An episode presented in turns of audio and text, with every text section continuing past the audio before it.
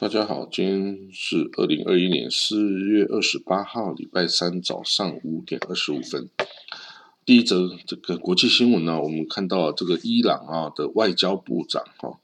伊朗外交部哈马哈马贾瓦尔扎利夫，他的之前有一个这个录音带啊，被伊朗的等于是在海外的反抗组织哈，类似像这样的组织所公布哦。那他在这个录影带里面呢，录音带里面哦，他这是一个很长的一个，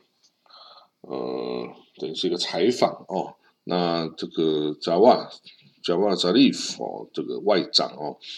他提到很多啊，之前跟这个苏雷曼尼啊，就是伊斯兰革命卫队的这个圣城旅的司令哦，这个卡西姆苏雷曼尼的这个。共事的经历、交手的经历啊，那这卡辛苏的曼尼哦，是伊朗啊，在中东哦，等于是伊拉克、叙利亚、黎巴嫩等等区域哦，扩张这个影响力的一个 主要人物哈。然后呢，他在这个呃去年的一月哈。已经被这个美国哈，在这个伊拉克的机场啊，古巴格达国际机场所暗杀哦，死亡了哦。那这个当然，因为军队哈跟这个外交哈两个领域是不一样的，那大家的立场啊也是有所这个不同的。所以呢，这个扎利夫外长啊，他说啊，圣城旅 这个索莱曼尼司令哦。老是做一些跟外交政策不一样的事情，比如说呢，伊朗的外交政策啊是希望这个走二零一五年核武协议哦，然后请这个欧美啊都要打开对他的制裁哦，解除对他制裁禁运的这个禁令，但是伊朗的军方啊是打算以武力的方式来对抗的。哦，所以两边的态度是完全不一样了，对这个二零一五年核武协议的立场是不一样的。然后呢，这个军方啊更胜于这个与这个俄罗斯啊等等这个或叙利亚哦或真黎巴嫩真主党等等哈这个外来的势力哈，这个而且是属于比较算是美国所谓的这个邪恶轴心。的这些国家哦，来往来啊，来合作。可是呢，外交部其实是比较偏向跟欧美国家哦，这个来进行合作，所以会有所谓的温和派跟激进派的差别哦。伊朗内部是有温和派与激进派的差别的。那这个扎利夫外长啊，跟现在的总统哈萨鲁哈尼啊，都是属于温和派，比较倾向跟西方达成和解哦。那但是这个大阿亚托拉，这个何梅尼啊哈米尼哦，这这是不是这样讲的？而且哈米尼他这个控制了这个革命伊朗革命卫队，伊朗革命卫队等于是海空军各种武力哦都已经具备哦，等于是最强大的武力哦。那所以他对外交的方面的这这自走哈是非常严重的哈，他。军方做任何事情啊，都不用跟这个外交部先取得这个协议哈，就就直接干了，然后再请外交部去帮他们收拾啊，擦屁股收拾残局哦。那甚至有个说法呢，是其实哈，俄罗斯哦，在这个 核武协议中的六方之一的俄罗斯哦，其实根本就不愿意啊，伊朗。回到这个这个协议核武协议的道路上，而是希望伊朗啊持续的与欧美啊处于对抗的状态。那这样子，伊朗就会依靠俄罗斯啊，或者是中国哦，因为他也没有别的选择哦。那在这种没有别的选择时候，就是从中取利的最好时候哈。因为大家必须知道，从十七、十八世纪开始啊。俄罗斯帝国啊，就对伊朗这个波斯啊，是存有很大的领土野心的。大家必须要知道，为什么苏联要打阿富汗，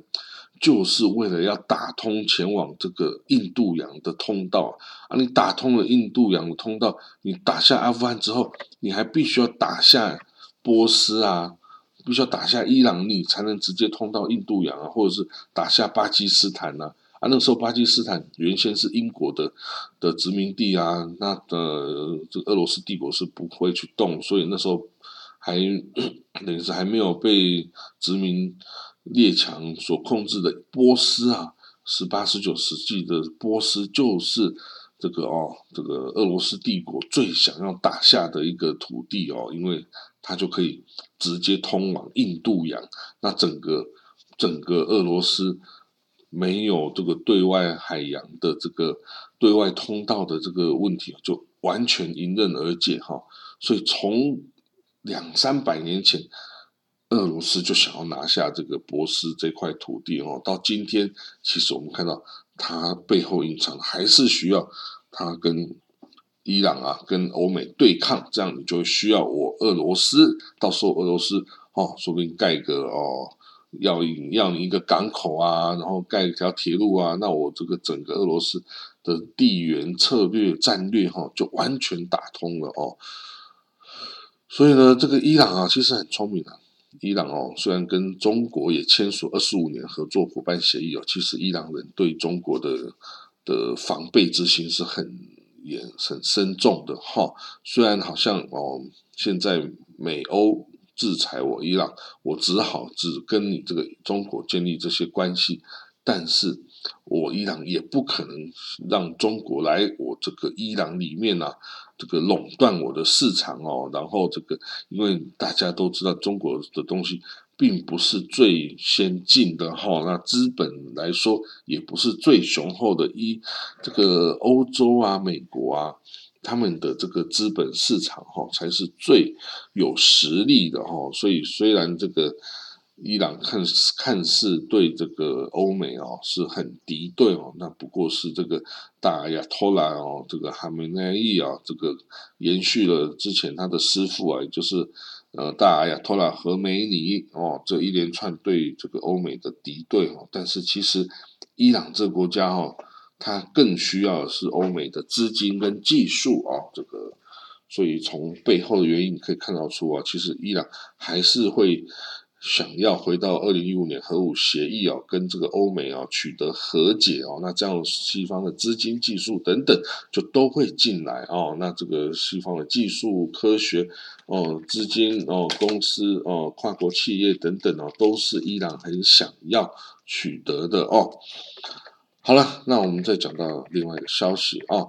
那我们看到哈，这个伊朗革命卫队的船只哦，这个在这个呃八月二十二号的时候啊，骚扰了这个美国这个的的船只哦，这个有三艘的快艇啊，就冲向美国的一艘哦，Coastal Guard 美国海岸警卫队的船只哦，那甚至哦，美军都开始。警告性射击哦，这个是要要阻止这个伊朗的船只靠近哦。不过呢，当然都是不是真的攻击啦，只是这个耀武扬威一番呐，就这个做个动作而已哈。那也没有继续的这个发展哈。所以呃，但是哦，在这样子的这种行动中哦，有时候就不免会擦枪走火啦哈。所以其实呃，还是。代表说两边哈都想要给对方施压哦施压，然后呢，以便在这个所谈的这个核武协议的还没有结束的这个谈判里面呢，能够让我方的谈判的团队啊有更多的筹码哦，可以来这个占上风，然后来指责对方哦的这个不是等等哈。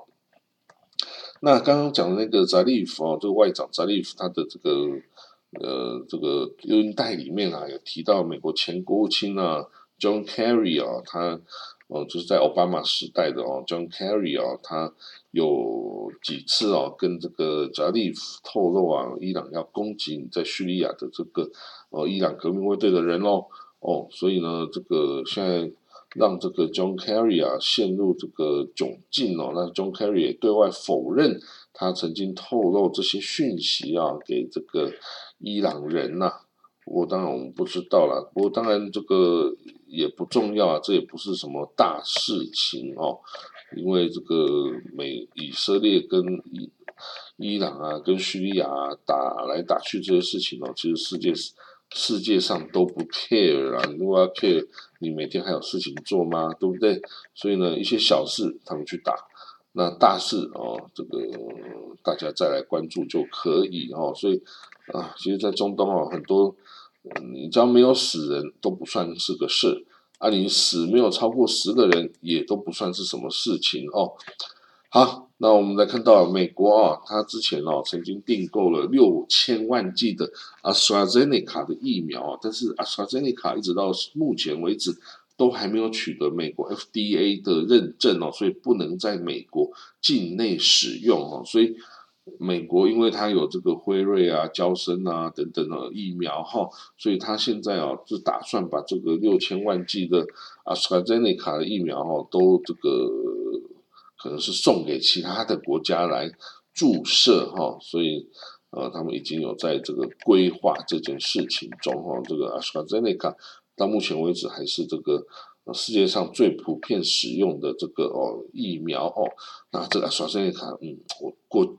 未来几天哦，也打算要去打这一支疫苗哦。那这个到时候有没有效哦？如果你也打过哦，然后有效，你赶快告诉我哦。如果打过没效，你也赶快告诉我，就不要去打了哦。好，那我们今天的这个国际新闻呢导读就讲到这里喽。那我们就明天见，拜拜。